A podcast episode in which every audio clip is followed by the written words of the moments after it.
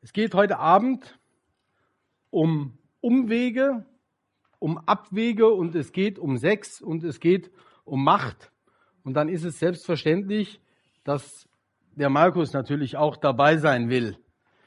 So ein bisschen vielleicht auch in der Aufseherrolle. Markus, herzlich willkommen dazu.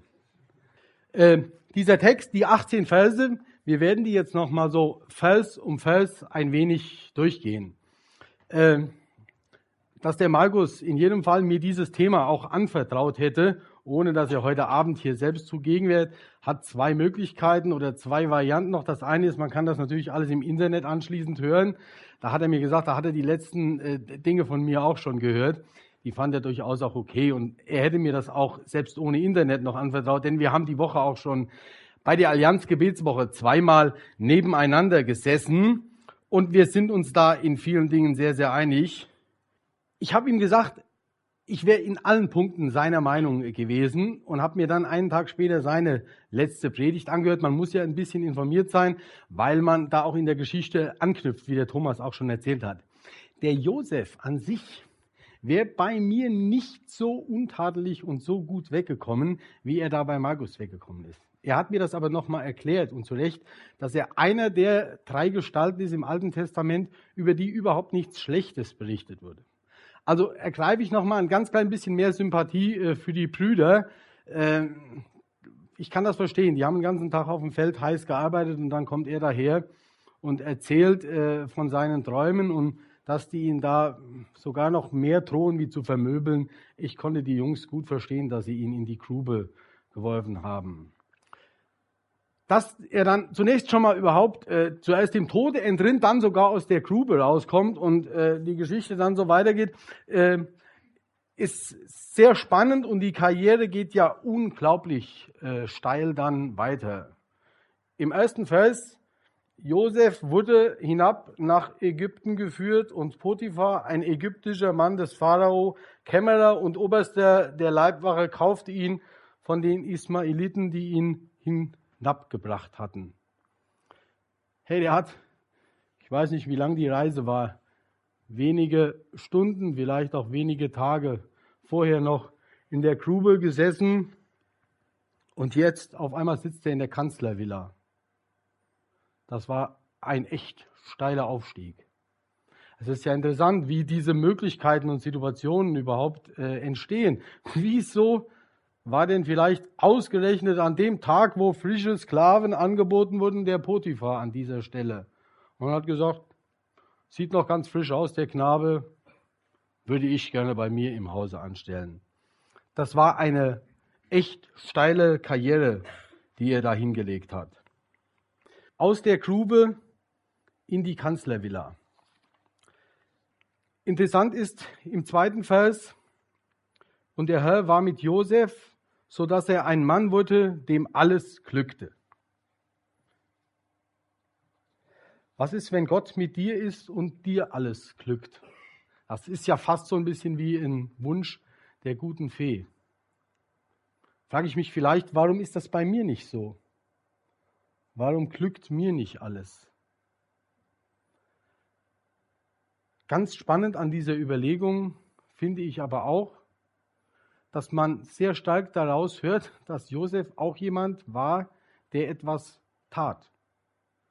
Ich habe bei jemandem mal einen Spruch gelesen, er ist von einem österreichischen Schriftsteller. Bitte Gott um Segen für deine Arbeit, aber verlange nicht, dass er sie auch noch tut. Bitte Gott um Segen für deine Arbeit, aber verlange nicht, dass er sie auch noch tut glaube, dass das ein ganz entscheidender Punkt ist, dass wir vielfach um Gottes Segen bitten, auch bitten, dass der Herr bei uns ist, aber dann vielleicht auch in Passivität verhallen. Einfach da sitzen und warten, dass die Ströme des Segens und das Glück herniederprasseln. Vielleicht müssen wir auch an der einen oder anderen Stelle kritisch hinterfragen, ob wir auf dem rechten Weg sind. Vers 3.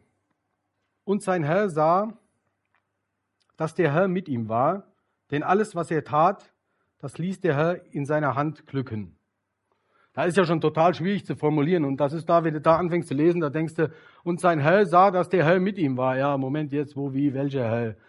Also wenn man lesen würde, und der Ägypter sah, dass Gott mit ihm war, denn alles, was er tat, das ließ Gott in seiner Hand glücken. Dann hätten wir vielleicht eine andere, ein anderes und schnelleres Verständnis für das Thema. Und sein Herr sah, dass der Herr mit ihm war. Welche Außenwirkung, welche Außenwirkung hat unser Glaube? muss man sich ganz kritisch hinterfragen. Könnte man natürlich auch direkt fragen, muss Glaube überhaupt eine Außenwirkung haben? Denkst du nach? Du hast dich bekehrt, du bist Christ und wie ist das in deinem Umfeld? Da wird es Leute geben, wenn du es bist, da bin ich sicher, die werden das sehen und werden das anerkennen und werden sagen, meine Güte, wie du an der Stelle zu dem gestanden hast, dem Unrecht getan wurde. Wie du an der Stelle aufrecht gegangen bist, das bewundere ich. Es wird aber nicht nur Bewunderer geben. Es wird auch Leute geben, die vielleicht in deinem Verhalten und auch vielleicht gerade in deinem Verhalten in der Sexualität sagen, das ist ja nun doch reichlich außergewöhnlich. Ähnlich außergewöhnlich wie das Bild, was ihr mittlerweile seht und werden vollkommen erstaunt sein. Und genauso wird es Leute geben, die werden sich ärgern. Die werden sich vielleicht sogar über euch lustig machen. Nur eines wird es nicht geben, und da bin ich sehr sicher, und das hat so ein bisschen was mit notwendig und hinreichend zu tun. Also, das sind ja diese Begriffe aus der Mathematik, äh, wo man sagt, wie ist das? Einfaches Beispiel ist immer der Regen und die Straße wenn die Straße nass ist, hat es geregnet oder wenn es regnet, ist die Straße nass. Wie ist diese Wechselwirkung? Ja, immer wenn es regnet, ist die Straße nass. Aber wenn die Straße nass ist, muss es nicht immer geregnet haben. Die kann auch anders nass werden. Also, wenn du Christ bist, dann hat das eine Wechselwirkung nach außen. Dann kann es nicht sein, dass das in deinem Umfeld überhaupt niemals nie jemanden auffällt. Weil das eine Konsequenz für deinen Lebensstil hat. Und in dieser kurzen Geschichte sieht man das ja sehr, sehr drastisch, welche Konsequenzen, vielleicht auch welche außergewöhnlichen Konsequenzen das hat. Und sein Herr sah, dass der Herr mit ihm war, denn alles, was er tat, das ließ der Herr in seiner Hand glücken. Im Übrigen in dem Vers 3 vor mir lesen wir ja, und er war in des Herrn Haus. Da könnte man ja auch nochmal sagen, mit dem Herrn, den wir da vorhin schon beschrieben haben, da denkt man, ach klasse, der hat sogar da in Ägypten geschafft, dass er in des Herrn Haus war. Der saß da in seiner Kathedrale und war fröhlich. Äh, er war in des Ägypters Haus. So, jetzt sind wir kurz vorm Ziel, weil wir jetzt auch tatsächlich schaffen, was so ein kleiner Druck ausmacht. Ne? Zwei Zentimeter den Laptop kurz mal unten und lauter spannende. So. So, damit wäre es losgegangen. Hier sehen wir aus der Grube in die Villa die steile Karriere, die ich beschrieben habe. Wir müssen ein bisschen aufholen. Bitte Gott um Segen für deine Arbeit, aber verlange nicht, dass er sie auch noch tut. Haben wir besprochen. Und er war, das ist der Punkt, den ich gerade nachgeholt habe, und er war in seines Herrn Haus. Hey, das steht nicht da. Da steht, und der Wein seines Herrn, damit das es nochmal ganz klar ist, auch für die, die es mit Groß und Klein oder sonst wieder übersehen haben, weil Herr dann, wenn Gott gemeint ist, in vielen Bibeln halt nur mit großen Buchstaben geschrieben ist, da steht, und er war in seines Herrn des Ägypterhaus. Rechnet damit, wenn ihr auf dem Weg seid, ihr werdet rauskatapultiert. Manchmal aus dem warmen, noch so angenehmen, beleuchteten und mit guter Musik bestücktem Sattraum hinaus in diese Welt. Also, das ist dem Josef auch so ergangen. Das hatten wir schon besprochen. Außenwirkungen, es gibt solche, solche und solche. Nur es gibt keine, die Krönemeyer sagt, ich habe keine anderen gefunden. Ihr wascht nur eure Autos. Die pflegen halt ihre Zähne weiter. Im Übrigen, ich finde sogar, wenn du überlegst, ob zum Thema Zähneputzen, was in der Bibel steht, sehr wenig. Aber da steht drin, dass unser Körper ein Tempel des Heiligen Geistes sein soll. Deswegen sage ich manchmal den Rauchern, da sagt man ja auch, Raucher kommen nicht in die Hölle, die riechen nur so, aber dass man dem Heiligen Geist doch bitte nicht so eine verräucherte Bude anbieten sollte. Also gibt's auch eine gewisse Implikation aufs Zähneputzen an sich. Äh, aber das ist die Gruppe der gewöhnlichen Menschen, die sagen, hey, ich habe gar nichts davon gemerkt, ob du Christ bist oder nicht. So wird es nicht sein, denn ihr seid das Salz der Erde, ihr seid das Licht der Welt. Und deswegen kann es nur sein, dass es eine der drei vorher vielleicht aufgezeigten Wirkungen gibt. Und wenn du dein Christsein konsequent lebst, dann kann es sogar sein, dass in jeder der Gruppen Menschen ins Nachdenken kommen und Menschen vielleicht auf Jesus aufmerksam werden. Fragen stellen und vielleicht auch bei dir Fragen stellen. Christsein hat Außenwirkungen. So, weiter, Vers 5. Nein, Vers 4. So dass er Gnade fand vor seinem Herrn und sein Diener wurde, der setzte ihn über sein Haus und alles, was er hatte, tat er in seine Hände. Und jetzt kommt Vers 5 und von der Zeit an, da er ihn über sein Haus und all seine Güter gesetzt hatte, segnete der Herr des Ägypters Haus um Josef willen und es war lauter Segen des Herrn in allem, was er hatte, zu Hause und auf dem Felde. Und es war lauter Segen des Herrn in allem stellt sich Segen immer in diesem materiellen und wirtschaftlichen Erfolg dar? Ich habe drei kurze Sätze zum Thema Segen gefunden. Was ist Segen? Segen ist die Zusage der Gegenwart Gottes. Ich glaube gerade auch für Josef ein ganz wichtiger Punkt, weil der musste so manchen Umweg gehen. Segen stellt auf den Weg den Gott führen will.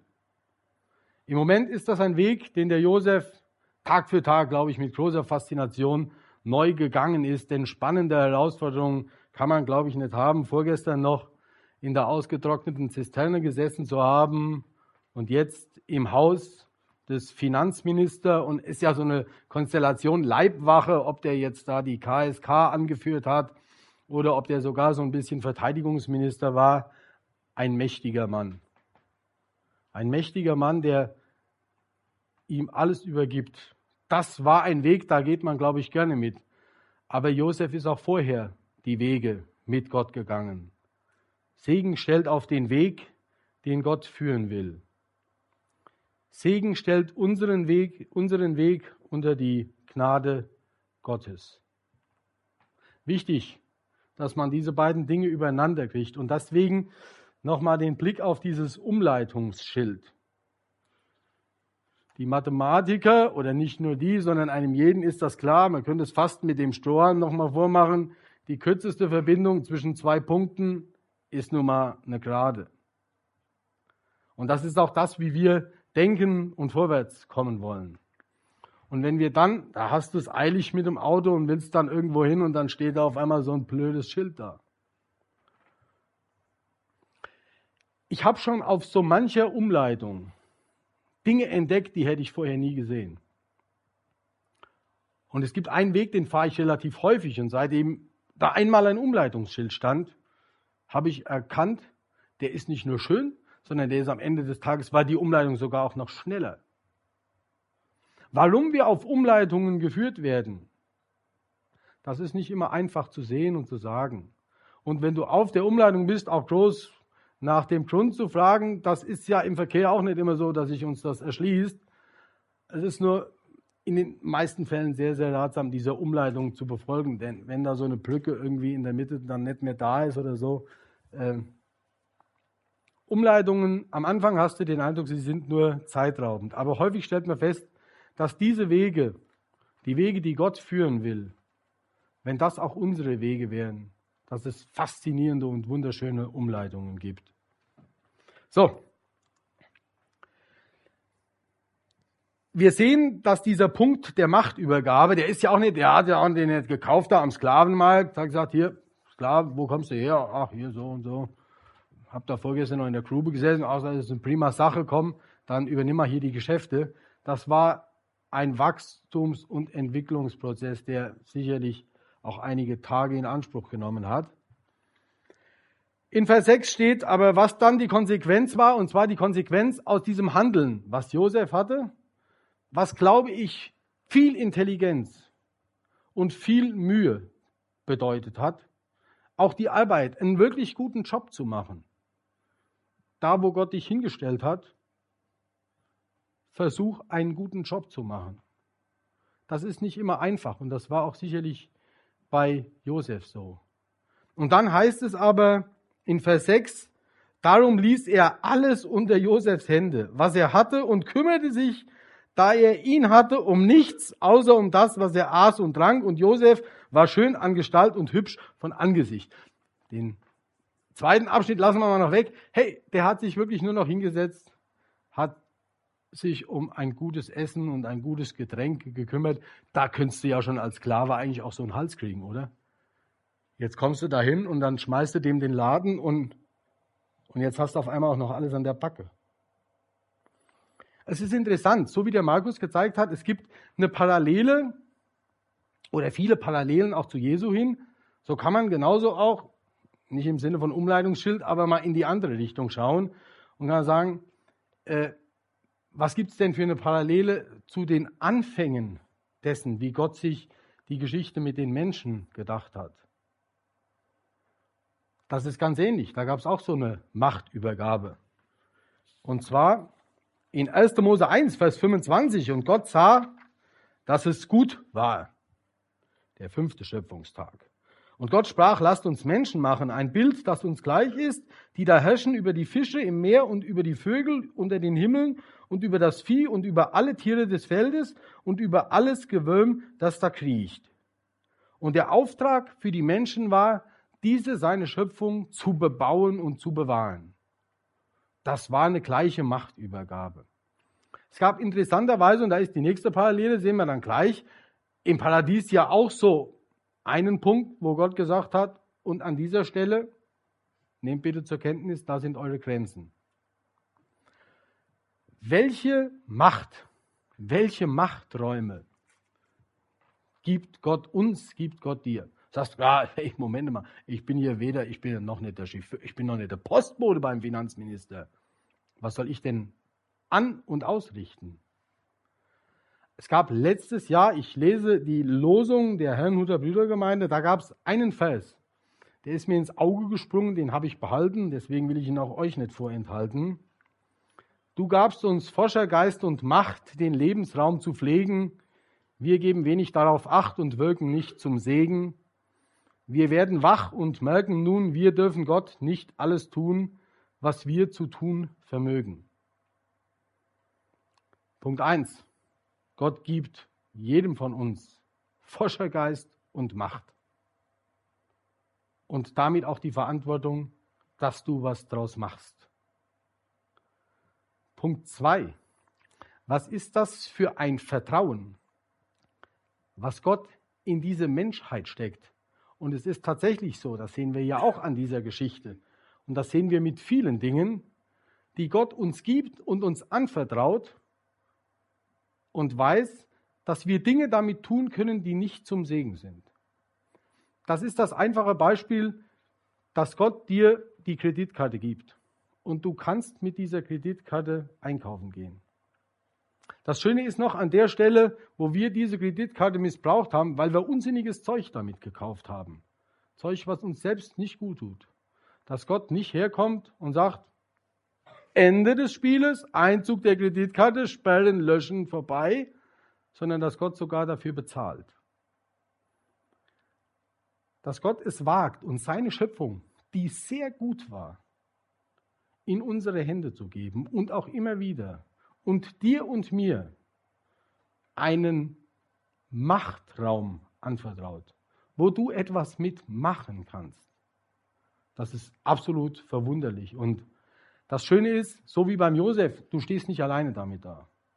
Du kannst auch da um Weisheit und Verstand bitten und du kannst mit Leuten reden. Und dann ist es ganz erstaunlich, was man so alles reißen kann. Und das sieht man ja in dieser Geschichte von Josef auch sehr schön. So, wir haben es gelesen, kurz und knapp formuliert.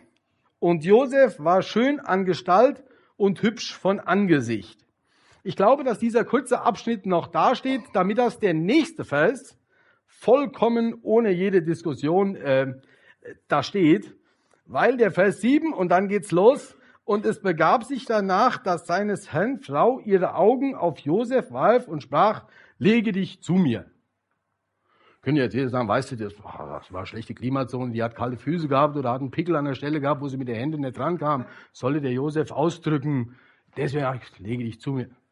Moment, der Vers vorher schließt, und Josef war schön an Gestalt und hübsch von Angesicht. Die haben ja dann auch sowieso nur noch da gelegen und gegessen und getrunken. Das war ja den ihr Hauptjob. Im Übrigen, ich muss gerade nochmal zurückgehen, fällt mir gerade ein. Im Paradies war das auch nicht so, dass die nichts zu arbeiten hatten. Paradiesische Zustände. Hey, Hawaii, kühles Jever und lass kommen. Nichts.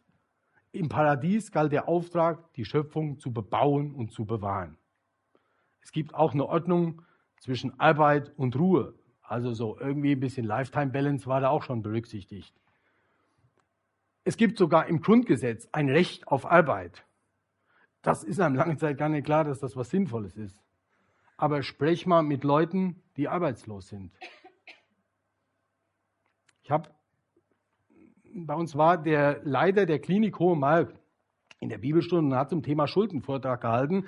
Da standen so ein paar CDs, die konnte man sich kaufen, weil ich nicht gerne und nicht viel lese äh, und auch schlecht lesen kann. Deswegen lasse ich die anderen Leute immer die Bibeltexte vorlesen. Habe ich mir ein Hörbuch gekauft, ging um Burnout, weil habe so ein paar Leute in meinem Umfeld, denke ich, äh, die können du da mal beraten in dem Thema. Hörst du das Hörbuch mal an? Denke ich, hoch, der erzählt ganz schön viel von dir so. Wie gehst du mit deinen Ressourcen um und wie ist das Verhältnis zwischen Belastung und Ruhe? Und dann stellt er fest und sagt, man glaubt es nicht, wie viele Leute ein Burnout-Syndrom haben, weil die arbeitslos sind. Die sagen, hey, mein ganzes Dasein, das hat eigentlich überhaupt keinen Sinn. Du gabst uns Forschergeist und Macht. Und da muss man sich manchmal neu auf die Suche machen. Vielleicht auch schwere Umleitungen gehen. Also, die hatten nichts zu tun und vielleicht sind sie deswegen, Pharao und seine, äh, Potiphar, Entschuldigung, und seine Frau, vielleicht ist seine Frau auch unter anderem deswegen auf dumme Gedanken gegangen, hat ja nur den neuen Sklaven schon lange Zeit beäugt. So, jetzt sind wir noch nicht in der Hälfte der Geschichte und da beginnt tatsächlich für Josef. Bis dahin war es keine Umleitung, bis daher war es eine steile Karriere. So, und jetzt kommt diese sicherlich attraktive Frau und sagt, lege dich zu mir.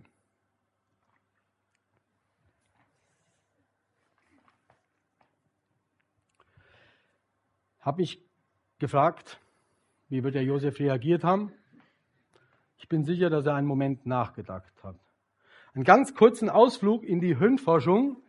Ich weiß nicht, äh, ob die das sehen. Das ist besonders für die Mädchen und Frauen unter uns interessant. Also diese Seite hier, ich stelle mich mal kurz darunter, das ist der Mann und damit auch das männliche Gehirn. Man kann das ja heute sehr genau feststellen, welche Region für was zuständig ist. Also dieser nicht mehr unscheinbare Bereich in der Mitte hier, ich schätze 85 Prozent, sind für das Thema Sex zuständig. Ein ähnlich großer Bereich bei den Frauen im Übrigen für Schuhe. Ich will hier keine Klischees in irgendeiner Weise bedienen. Das, was mir kritisch, ich versuche auch immer wieder ein hoch selbstkritischer Mensch zu sein. Es wird immer von Bereich oder Sensoren gesprochen. Nur an einer Stelle wird eine einzige Zelle erwähnt. Das ist die Zuhörzelle des Mannes. Äh, es gibt, es gibt ähnlich kleine Bereiche, scheinbar wie Autofahren oder sowas.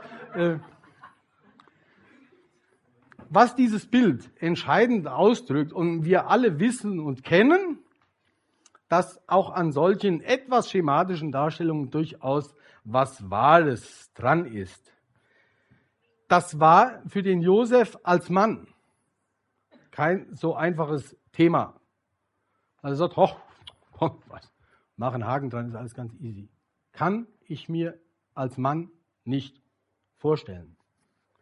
So, deswegen wird er bestimmt einige Alternativen durchgegangen sein. Als erstes hat er gedacht, okay, sie hat mich aufgefordert, äh, wie könnte das in Konsequenz denn vielleicht weitergehen? Da gibt es in der Bibel auch eine ganz spannende Stelle, was so gewisse Rangfolgen äh, ausmacht. Wird in den Büchern übrigens auch sehr gut beschrieben. Kennt ihr alle, jeder war schon mal auf einer Hochzeit, da heißt es dann, darum wird ein Mann Vater und Mutter verlassen, einem Weibe anhangen und die zwei werden ein Fleisch sein. Ein Fleisch sein heißt Sex und Geschlechtsverkehr und heißt lege dich zu mir und anhangen heißt vorher einen Rahmen bilden, eine Ehe, die das, was dann folgen kann, schützt. So, anhangen ist ein schlechtes Wort, wenn man da irgendwie altsprachlich ein bisschen drauf ist, was ich nicht bin, aber andere Leute haben das geschrieben. Anhangen ist schlecht übersetzt, müsste eigentlich heißen, darum wird ein Mann Vater und Mutter verlassen und wird an seiner Frau kleben. Kleben, ich habe hier so einen Stick, neuerdings macht mir die dreieckig und dann mache ich das mal, was in diesem Text beschrieben steht. Kleben, ich nehme zwei Seiten meines 300-seitigen Konzeptes und klebe die aneinander.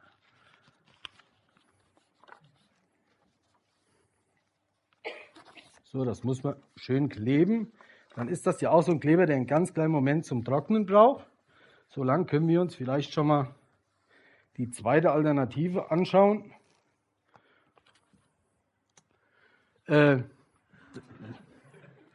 das ist nur eine Konsequenz, die es sicherlich auch zur damaligen Zeit gab, wenn man äh, sich zu jemanden legt und das eine das andere entsprechend dann ergibt. Wobei ich nicht glaube, äh, dass das so das Überproblem war. Das ist total erstaunlich. Der Markus hatte ja spannenderweise, vielleicht auch, ich unterstelle keine Absicht, aber man muss ihn fragen da stand ja die falsche Bibelstelle zunächst. 1. Mose 38. Müsst euch mal das Kapitel 38 reinziehen. Da stehen, da sind Verhütung, jetzt nicht lesen zu Hause, bitte, bitte, bitte. Da ist auch eine Verhütungsmethode beschrieben. Im Übrigen auch sieht man das, das Prinzip, was dahinter liegt. Sagt, Junge, was du dir da ausgedacht hast, nämlich den Geschlechtsverkehr vor dem Orgasmus zu beenden, das war an der Stelle eine ganz schlechte Idee. Also deswegen äh, glaube ich hier, äh, das war das nicht. Immer noch steht das Umleitungsschild da, was bedeuten könnte, vielleicht hat er auch einen ganz kleinen Moment mal innegehalten. Bin aber auch sicher, denkt noch an die 85% Gehirnbereich da, dass er sich da zunächst mal abwenden musste äh, um einen Blick ein bisschen frei zu kriegen, hat überlegt, meine Güte, wo kam ich eigentlich her? Sagte, vor 14 Tagen habe ich noch in der Grube gesessen. Das ist ja total schwierig, wenn du die Menschen fragst, die sprechen sehr häufig von den goldenen Zeiten der Vergangenheit. Und oh, wie wird das zukünftig alles so schwierig sein? Das verklärt man sehr schnell tatsächlich.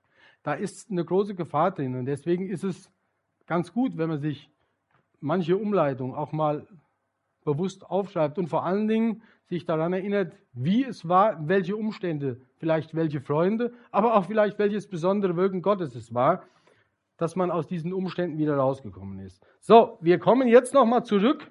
Man kann ja auch hier, ich mache, oh, das war schon ganz schlecht, falsche Richtung. So, hier, da waren wir. Aneinander hangen. Wenn jetzt zwei aneinander hängen, und das ist die Voraussetzung, damit dass sie überhaupt intim werden können, Sex und Geschlechtsverkehr haben. So, und dann entscheiden sich diese zwei dafür, sich entsprechend wieder zu trennen.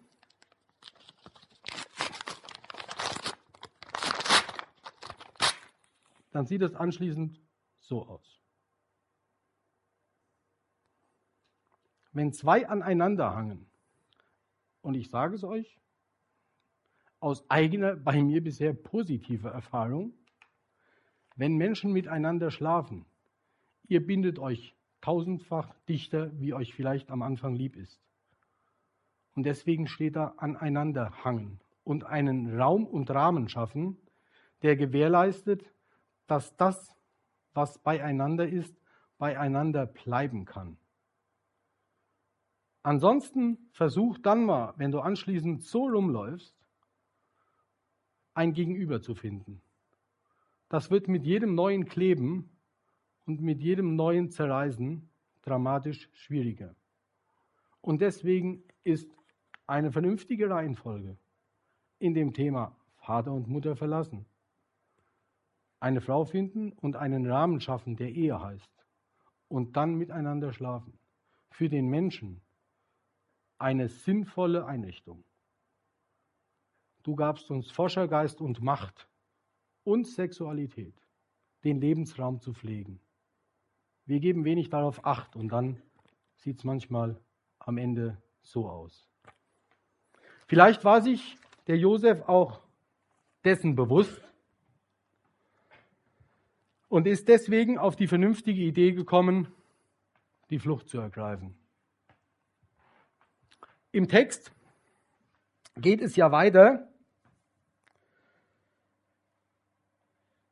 Er aber weigerte sich und sprach zu ihr, siehe, mein Herr kümmert sich, da er mich hat, um nichts, was im Haus ist, und alles, was er hat, das hat er mir in die Hände getan. Er ist in diesem, Haus, es ist in die, er ist in diesem Haus nicht größer als ich, und er hat mir nichts vorenthalten, außer dir, weil du seine Frau bist. Wie sollte ich denn nun ein solch großes Übel tun und gegen Gott sündigen? Wenn jemand dich mal fragt, was ist Sünde? Hier ist eine ganz kurze Konsequenz beschrieben. Sünde ist übles tun. Und wenn du dir das nicht kaputt gemacht hast, die Wahrnehmung, was denn übel ist, dann ist es, und ich glaube, dass das bei sehr vielen Menschen auch noch vorhanden ist, so dass viele Leute genau wissen, was es bedeutet, Übles zu tun. Nämlich einfach mal schnell bei der Frau dessen, wo man angestellt ist, sich vielleicht mal hinzulegen. Nebenbei führt er ja auch noch an und sagt, soll ich ein solches Übel tun und gegen Gott sündigen. Und vorher ist übrigens fast genauso beschrieben, wie wenn da der Baum steht und sagt, sollte Gott gesagt haben. Es geht auch hier in dem, wie Josef vorher beschreibt, was die Rangfolge angeht. Hey, der hat mir alles gegeben. Nur dich taste ich nicht an, weil dann wäre ich wie, wie mein Herr.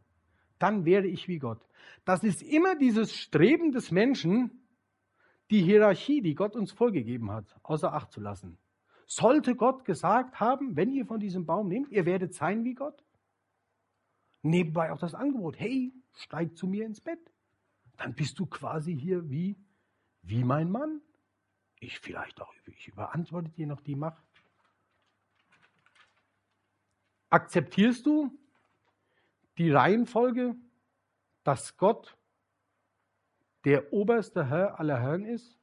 Akzeptierst du, dass er der Schöpfer und wir Geschöpfe sind? Er gibt uns trotzdem Forschergeist und Macht, den Lebensraum zu pflegen. Es geht weiter.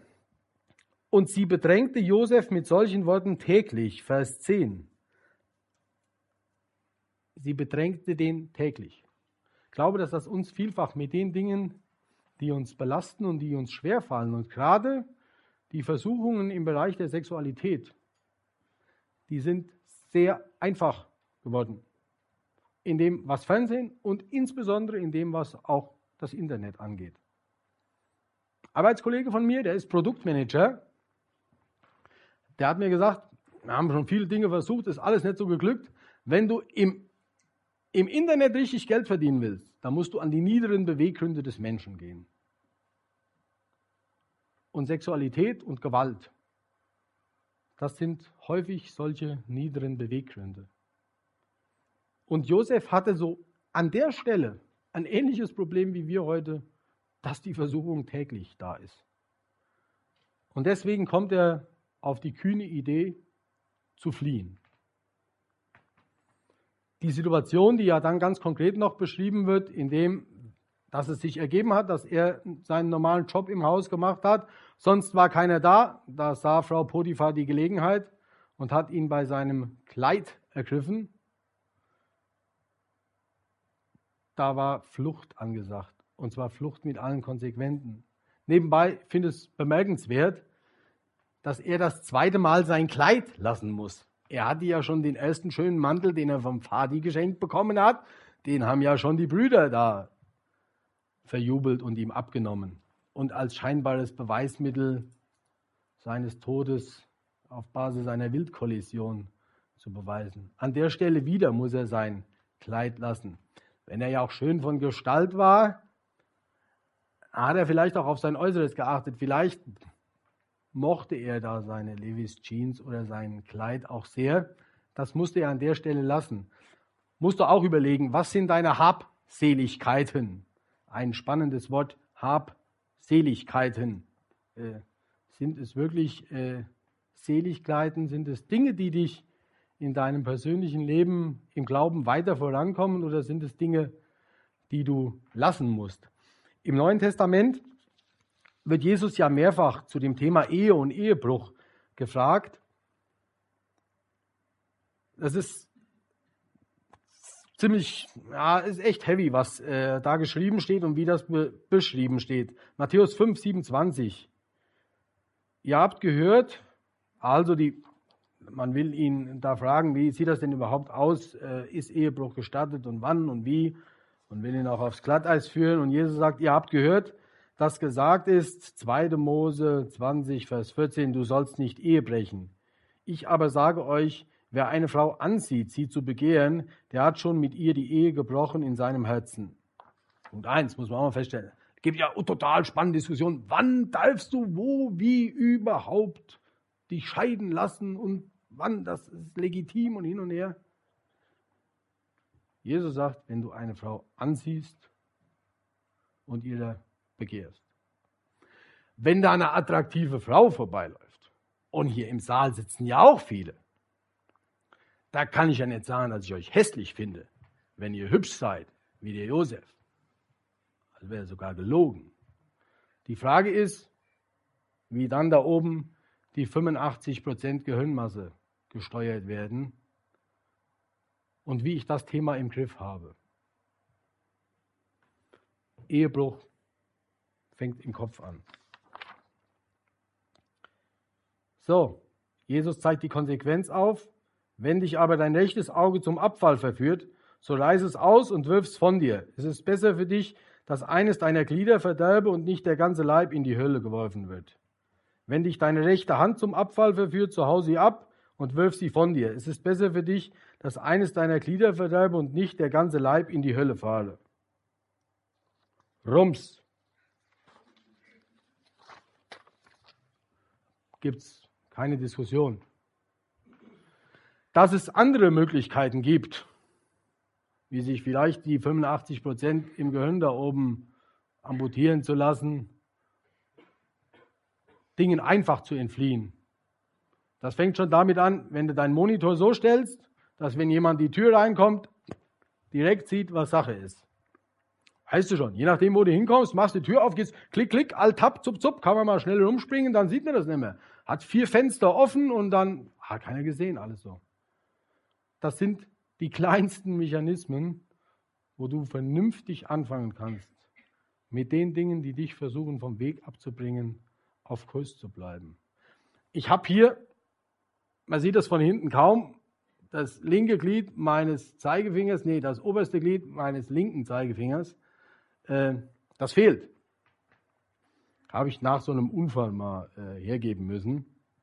Also es ist keine schöne Erfahrung an sich.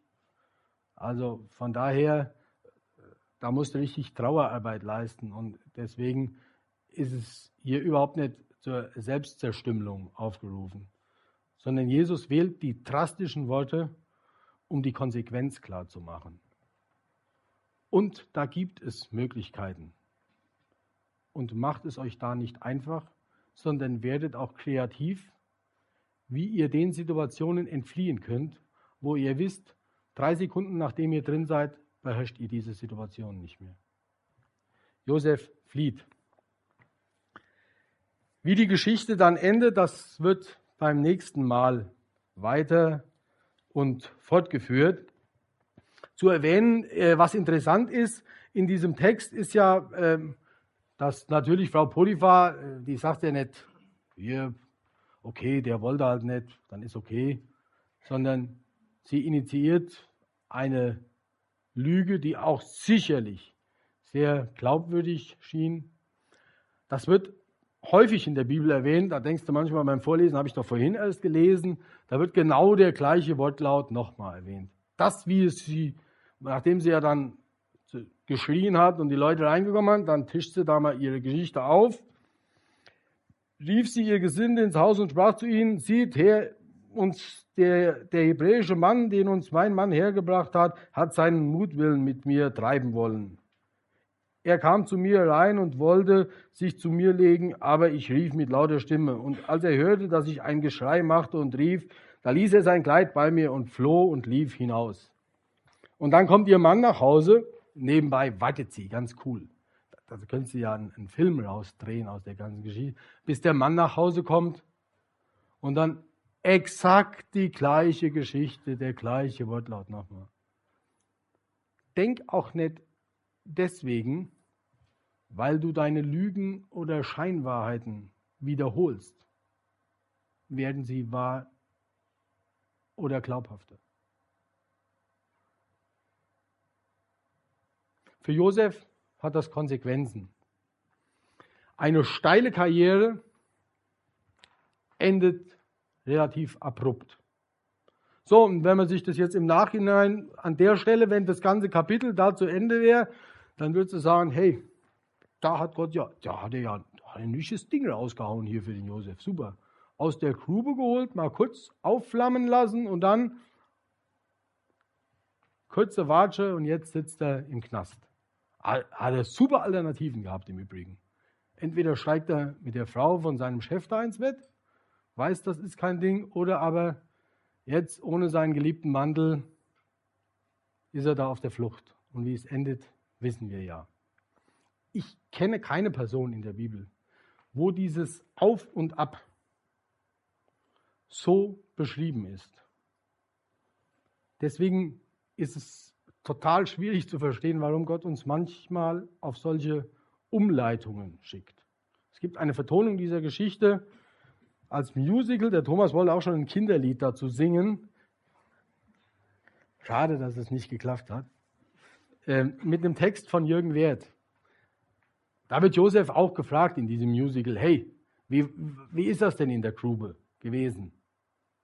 Da sagt er auch, vielleicht habe ich die Zeit noch gebraucht. Und er stellt fest, manches Ende ist ein Anfang. Manche Nacht das Morgengrauen. Mancher Tod bringt neues Leben und Verzweiflung mehr Vertrauen. Geh den Weg mit bis zum Ende, geh den Weg mit durch die Nacht. Geh durch Tod mit und durch Sterben und dann zeig uns deine Macht.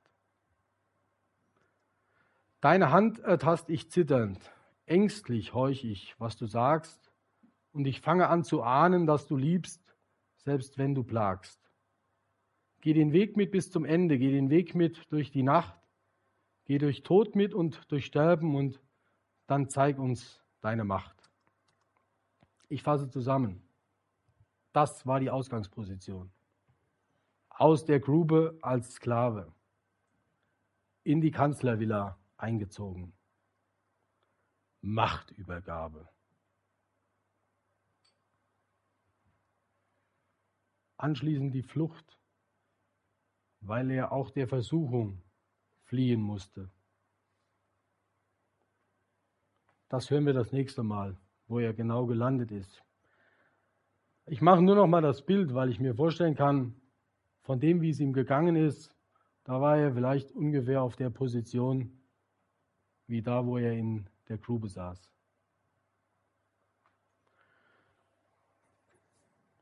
Das Schild zeigt in die andere Richtung, hat aber die gleiche Bedeutung.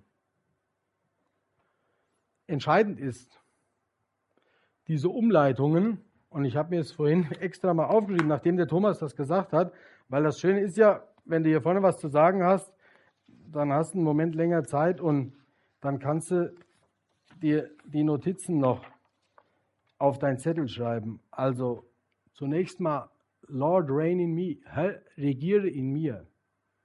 Das ist das, was ihn genau vor der Versuchung am Ende des Tages bewahrt hatte. Und die Zusage, Fear not, for I'm with you, bedeutet nichts anderes wie Gott geht mit. Das hat der Josef auch erfahren. Und deswegen ist seine tatsächliche Lage in keiner Weise so wie die Größe der Screen Beans, so heißen diese Menschen, das hier darstellen, sondern Gott geht mit und deswegen, weil Gott auch auf den Umleitungen mitgeht, war Josef in der Lage, auch die schwierigen Situationen durchzustehen. Von daher nimmt die Geschichte mit, egal ob du sagst, ich bin gerade an dem Punkt der Machtübergabe, dann frag dich, ob du die Macht, die Gott dir am Ende des Tages anvertraut hat, in seinem Sinne einsetzt. Wenn du vielleicht in der Grube sitzt und nicht weißt, warum Gott diese Umleitung geht, aus der Josef-Geschichte lernst du, dass auch schwierige Wege ihren Sinn haben. Frag dich aber auch, wenn du in der Grube sitzt, ob das vielleicht die Konsequenz deines Handelns, auch deines falschen Handelns zuvor war. Gott geht mit und Gott lädt ein, dass er mitgeht.